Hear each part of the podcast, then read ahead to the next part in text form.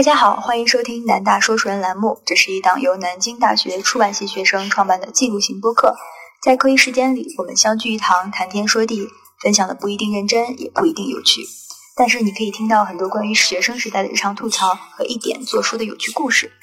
总而言之，这里不仅是学生分享作品、尽情表达的平台，更是大家抱团取暖、交流感情的树洞。那么每周五，让我们在空中见面。打开沉默，也是寂寞。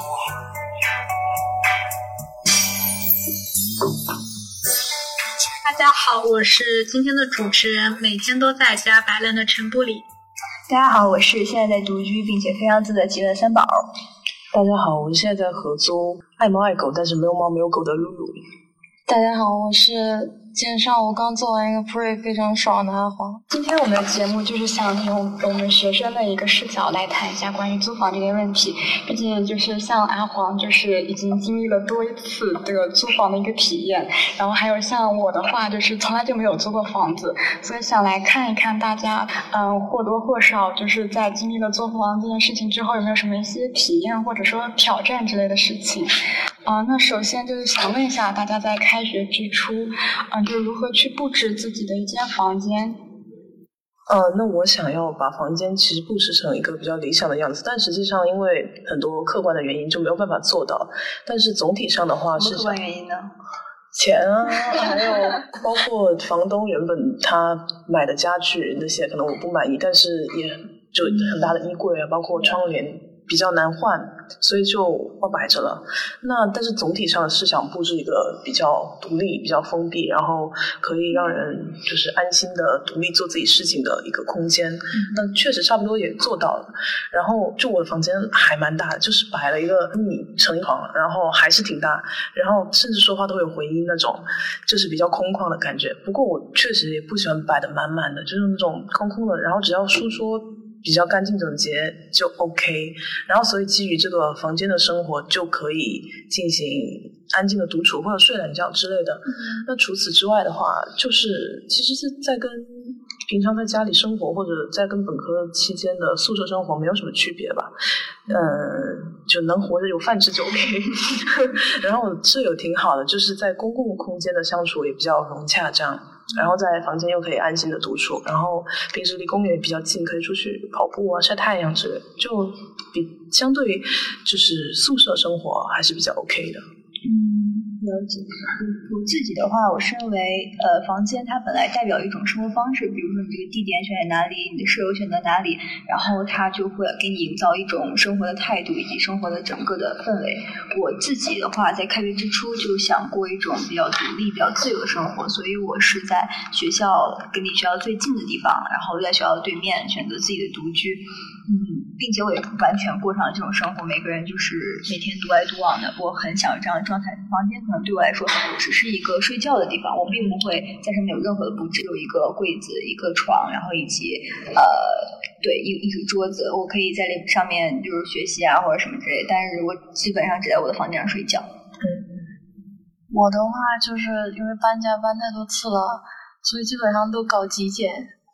然后比如说我从呃，家里，然后搬来南京之后，就是给自己规定，就是我鞋多少双，然后呢，比如说包五只，然后衣服五套，就是夏天的衣服，上衣是五件，裤子有四条，就不能多买，不能多买。你这样规划性很强哎。对，但是我规定，但是我搬来之后买了几件，就是买了一些，但是你像我现在冬天的鞋，我就规定是四双，没有别的鞋，然后。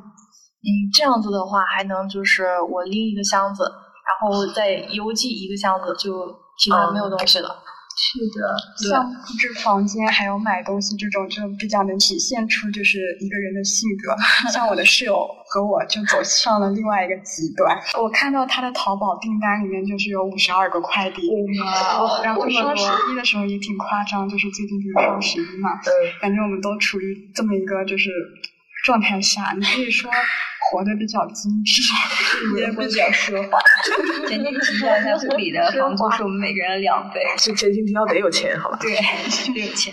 就是我对我的一个期望，就是我们能活得快乐一点，是确实很快乐。确实，确实。嗯，我其实蛮理解阿黄的，因为我本身来南京之后搬过五次家，就是你在一次次搬家之后，你会你就会固定住你的生活范围或者你整个人所附带人生附带那种东西，就是一个箱子。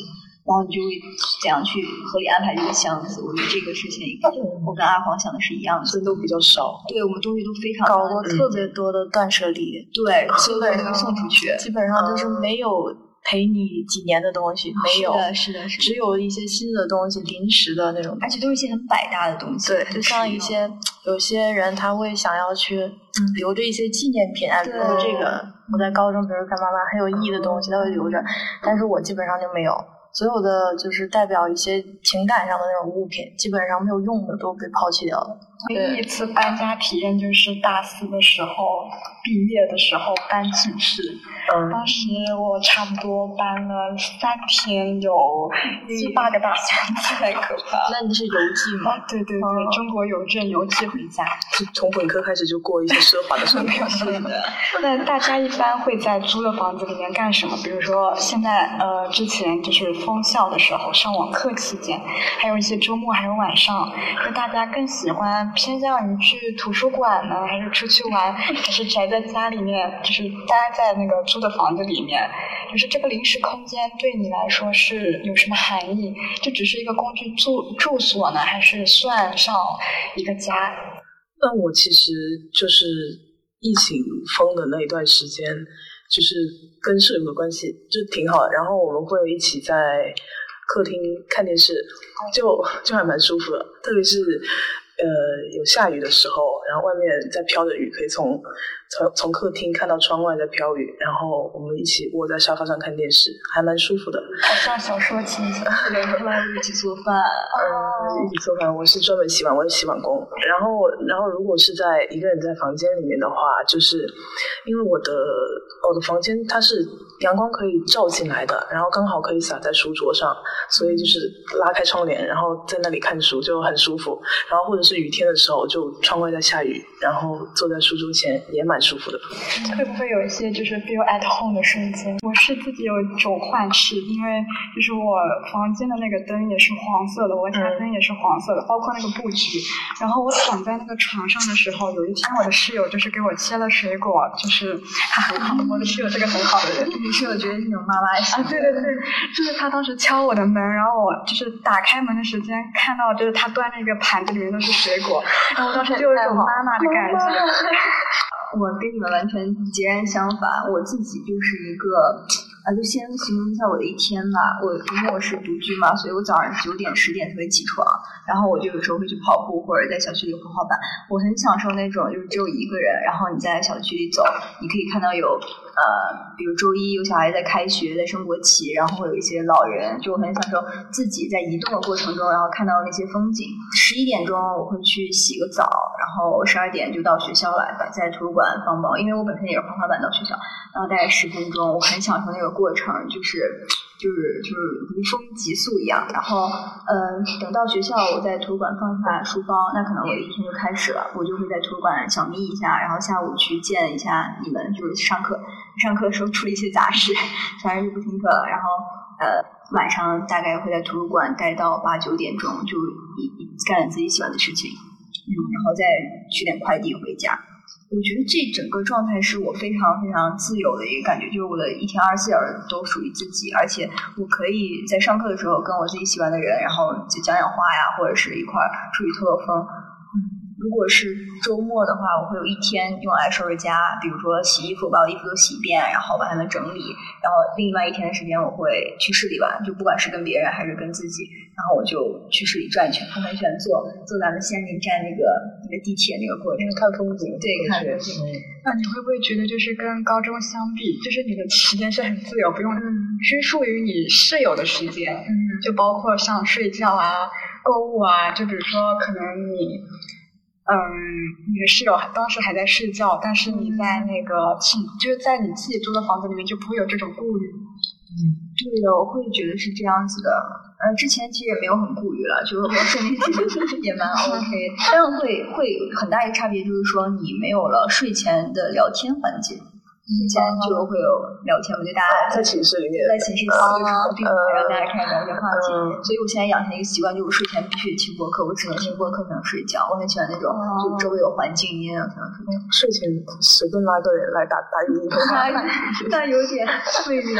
那我们就来说一下，在租房之后，大家就是处于一个怎么样的人际关系？毕竟你说就是，感觉没有可以聊天的一个伙伴，睡前聊天的伙伴。那我们先来说一下房东，嗯，可以吗？就是我们印我们印象里面的会有很多房东的形象，比如说和蔼的房东，那种冷酷的房东。我个人印象里面最深的是扫地出门里面的一个房东，就是他都是作为一个就是压榨剥削，就是无情驱逐一个租客的形象，然后房东作为一个就是，呃，相对于我们学生而言，他是一个上位的权利方，我们会处于一个比较弱势的一个地位。那大家平时的就是接触的房东是一个怎么样的人？第二个房东呢，在也是在天津，呃，他就是后来我们闹掰了，因为二百块钱的事情我们闹掰了，他要收一个就是那种管理费的那种东西，然后我说你平常也不来管我们，我要求你来打扫卫生，要求你来修东西，你也不修，这二百块钱我凭什么给你？然后我我们其实就为了这二百块钱，在这个烈日的天里站了一个上午来吵这件事情。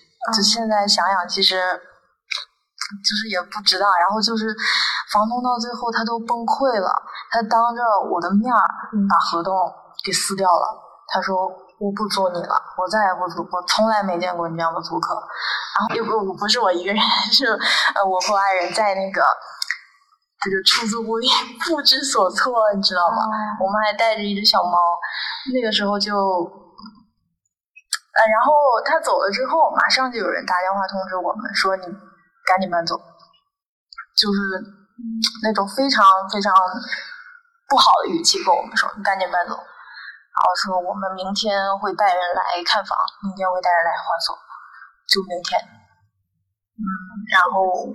对对，我们就是没办法，就一夜之间啊，就是中午商量的事情，下午我们就开始搬家，这是绝对是没有预想过前，因为我们本来想着在这里多住，从来都没有想过要搬家这件事情，就是在一天之内把所有的东西收了，然后搬到了下一房，包括我们两个人的锅碗瓢盆、衣服，还有一些猫的东西，还有一些很多很多，然后。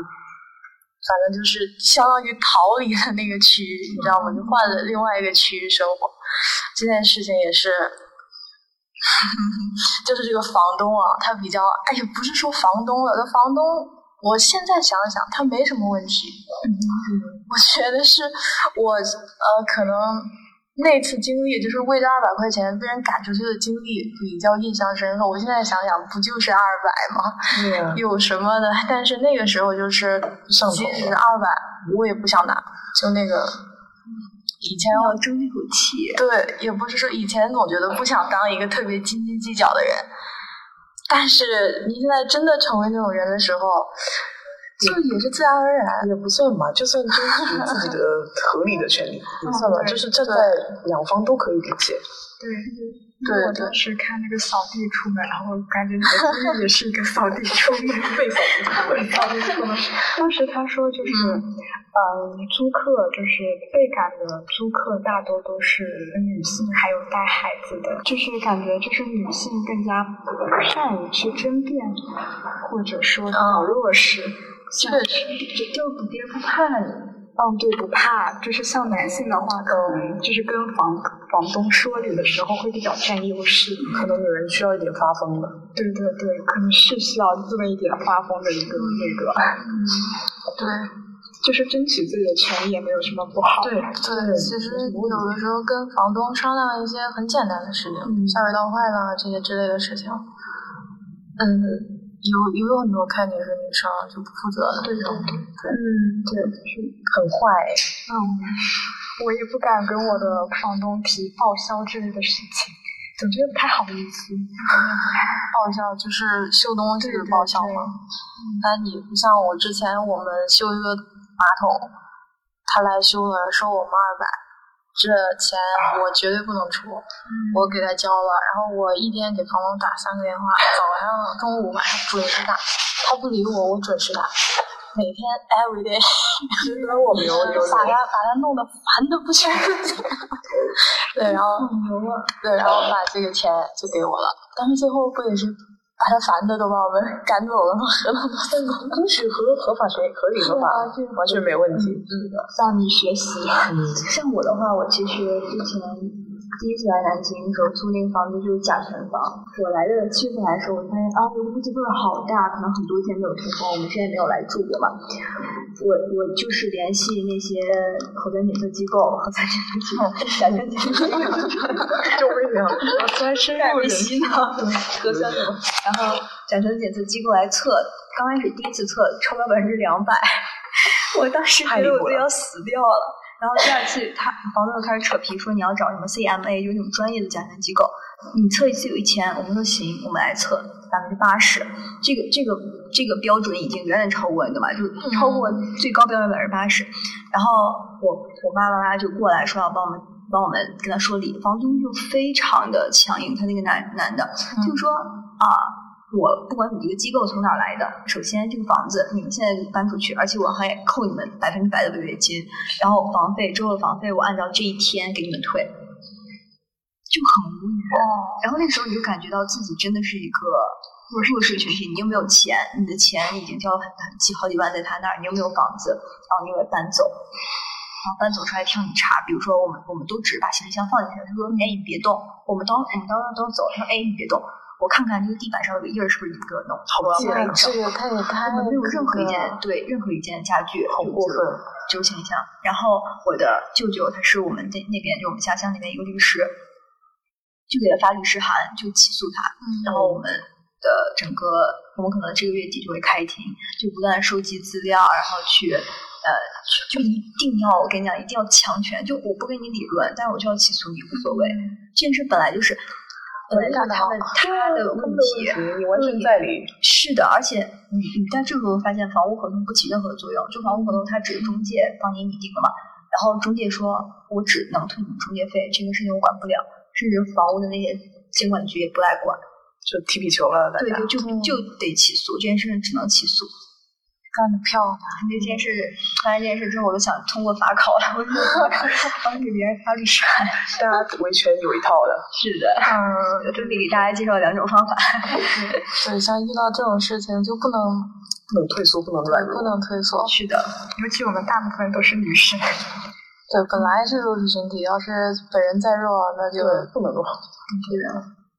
那我们来谈一下室友，是《老友记》里面描写的一个室友的生活状态，可能是大家就是比较理想的一种合租友情。那在实呃现实里面，大家的那个室友都是怎么样子的？就是平时一般会怎么生活？平时一般过得很融洽，就是幸福感已经要冒出来了。对，就是到到饭点的时候，他们俩就是做饭，然后就我可以在客厅等饭吃。然后这么好。对，然后我们就一起开着电视看《新西游记》，看看韩国综艺，看什么什么都看，然后就边吃饭，他有说有笑。然后吃完了之后，我就去洗碗，然后就。洗洗睡或者是怎么样之类的，就蛮舒服的。然后晚上的时候也会，就有空就可以一起看电视，就很爽。嗯，听到这，我来想继续讨论一下，就是关于合租陌生人。就刚刚讲到的都是跟同学、同学对的室友。那关于合租陌生人，就是和陌生人一起合租，也是一种非常特殊的方式，就感觉更像开盲盒一样的体验。那就比如说，你们会不会一起，就是像。我们这样的室友一起玩，不可能，绝对是不可能。就是会不会，甚至会不会他，你会觉得他侵犯到你的一个生活空间？就遇到奇葩的室友，对，多少有吧。比如说我们，我因为我是做自如嘛，然后就很简单，每个房间都是我配配有密码锁，然后你就住在里面。我是一个有公共空间的，但是你能感受到，就是有些人他就不自觉，比如说换公共空间垃圾袋，有人就不愿意换。是的，这个就很让人恼火，就他们就会在群里吵架。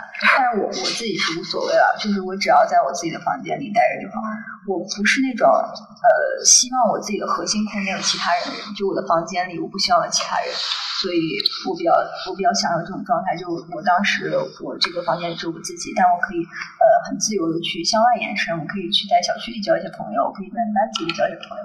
这样子的一个状态，我也不太想跟我的舍友做朋友。不是我的意思跟一些陌生舍友，我我我们都不打照面的。就比如说啊，我出门，我我要出门上上上卫生间或者去厨房，我看到有人来，那我就后后退，我把门关上，然后等他们走了之后，我再打开门出去。这样。你现在是住自如吗？对，我现在也在住住自如。哦，那你的那个舍友也是，就是一般都是学校里的人，但是会有情侣或者是男生之类的。哦，阿黄呢？我这个租合租过好多人，我一般都是合租的，有一次整租的，只有一次整租的。合租过都有什么呢？呃，和人住一张床，当然是女女生对陌生人，就是跟比大学宿舍还要没有隐私的一个地方。宿舍里你自己有床，你还有窗帘。后我第一次租房子是和一个女生一起，我们俩睡一张一米五的床。一米五的床，一米五的床，我们俩是一张很挤很挤的，任何一点点自自己的空间都没有，真的没有。呃，而且那个女生她睡觉还比较的不老实，她总是会把我踹醒。我半夜睁眼睡得很开心，然后 我就比较的郁闷。然后就是，嗯，就包括在那里，我基本上就是没有任何个人空间。洗澡的话。那相当于一个毛坯房，你们知道吧？它连地板砖都没有。我洗澡是在水泥地上洗的，你知道吧？呃，待了多久啊？就跟他一起住了多久？没有多久，几个月吧，两三个月。嗯，对，后来我就搬走了。那房租便宜，那是我大学还没毕业。嗯，大学没毕业，自己在外面找了个工作，因为房子便宜，但是那也要。一个人六百吧，两个人一间房间一千二，一个人六百。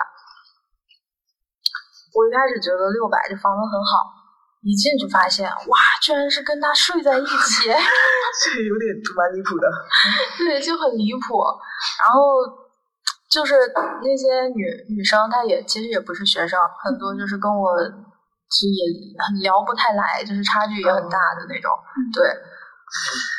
嗯，蛮离谱的经历，对，离谱吧？其实还有，还有那种，还有那种怎么说呢？半个月不洗澡，我敲他的门，我说大哥，你这个，但是他家是北京人，我不明白他为什么要在北京，就是在那里打游戏，他每都不出来的，他每天都在那里打游戏，我是知道的。为什么一个北京人跑到天津来租个房子，然后在这里打游戏？我不太能理解。但是有的时候。对，有些时候，比如说他的那个手抓饼烧糊了，然后我就讲我说大哥，他把门开了一条缝，哎呀，那个味道，半个月不洗澡有点太离谱了吧？而且他洗澡还是跟我们用一个卫生间，我天呐，我把门开一条缝，然后我就后退了一大步，我说大哥，你手抓饼烧糊了。有更绝望的是什么？我家小猫有的时候会跑到他的房间里，它当时很小，你知道吗？它不认得路，它很好奇，它跑到我房间里。我说：“你帮我把猫拿出来。”大那个大哥说：“你自己来拿呀。”然后我就进去了，我就进去了。他的他屋子里的窗帘没有一天是拉开过的。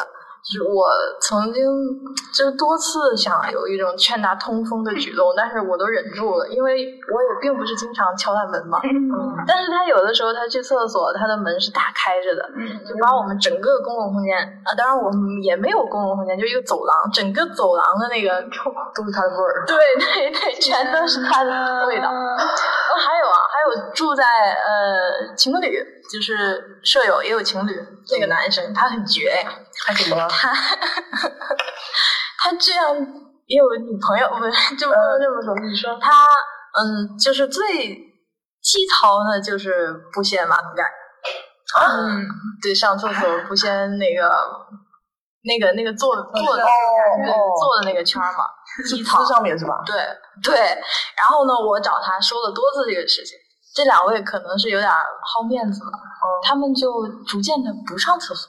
他们不上厕所。哎，不是我不知道为什么他就是女生可能去上厕所，但是男生吧就不上厕所，那马马桶圈也很干净。我就说是不上厕所的。我我我告诉你啊，我 为什么我知道了，我就说，是吧？挺好的，他们改了，我就我以为他们改邪归正了。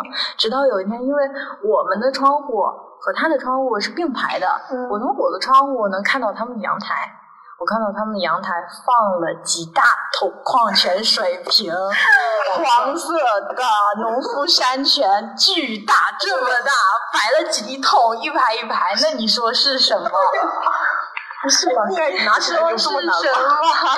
为什么他们不是你你你扔掉几桶也就算了，你为什么要一排一排排呢？你是有什么收藏的那个，嗯，有一些收藏癖好在的。然后不行了啊，那这跟我也没关系了，反正他是自己解决的，对吧？嗯，不打扰公共空间也是个良好。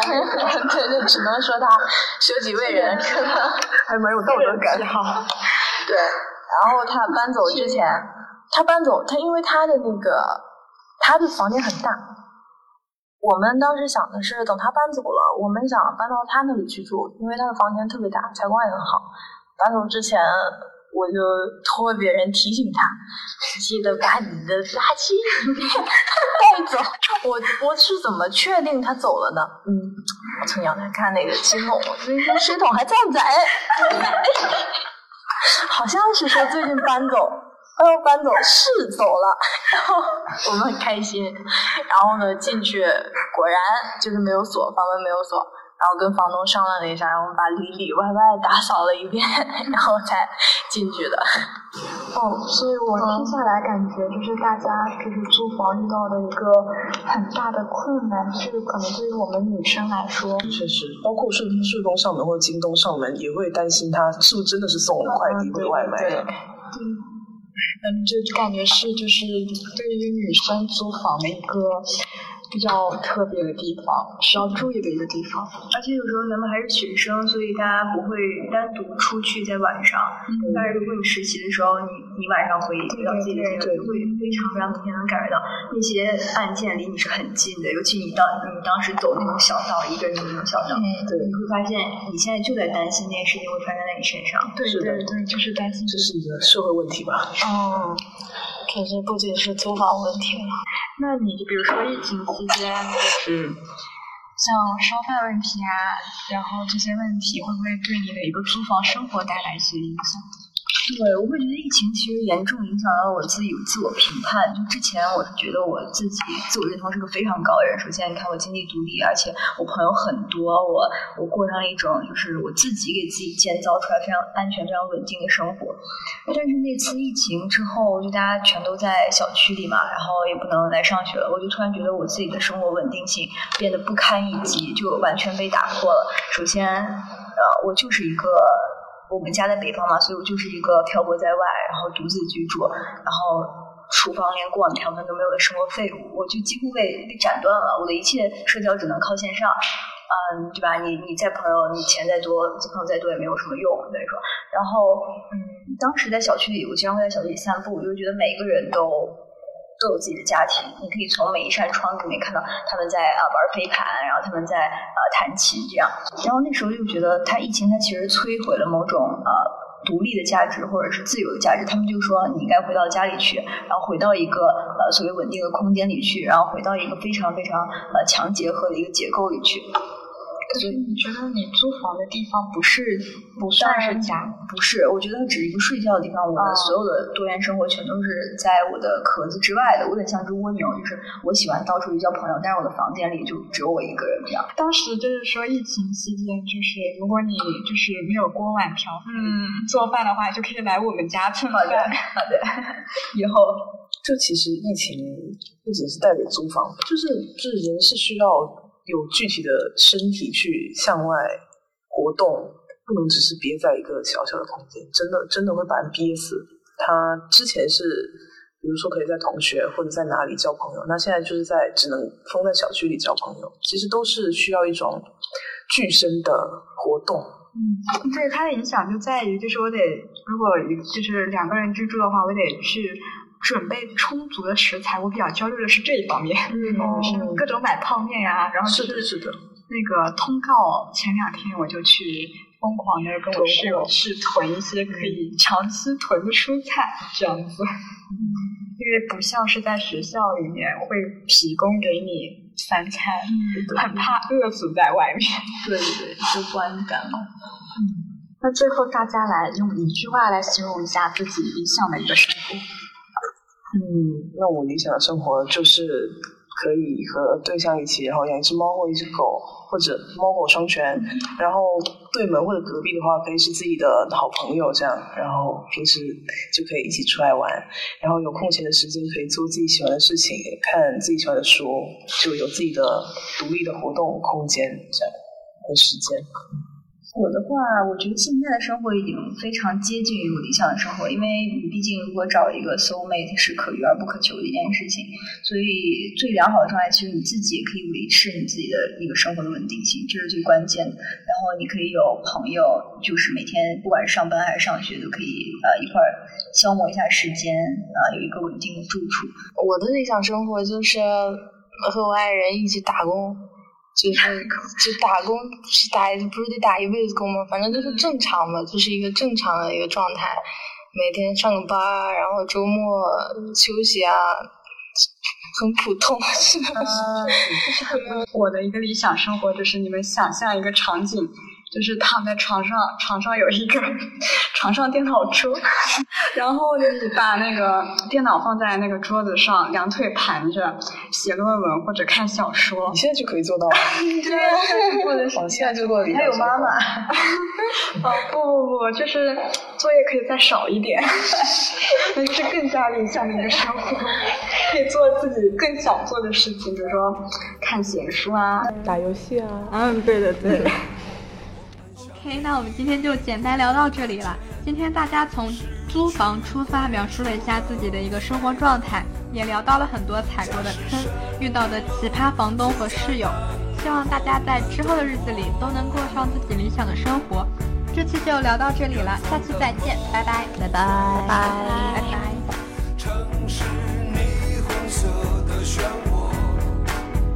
我还相信着。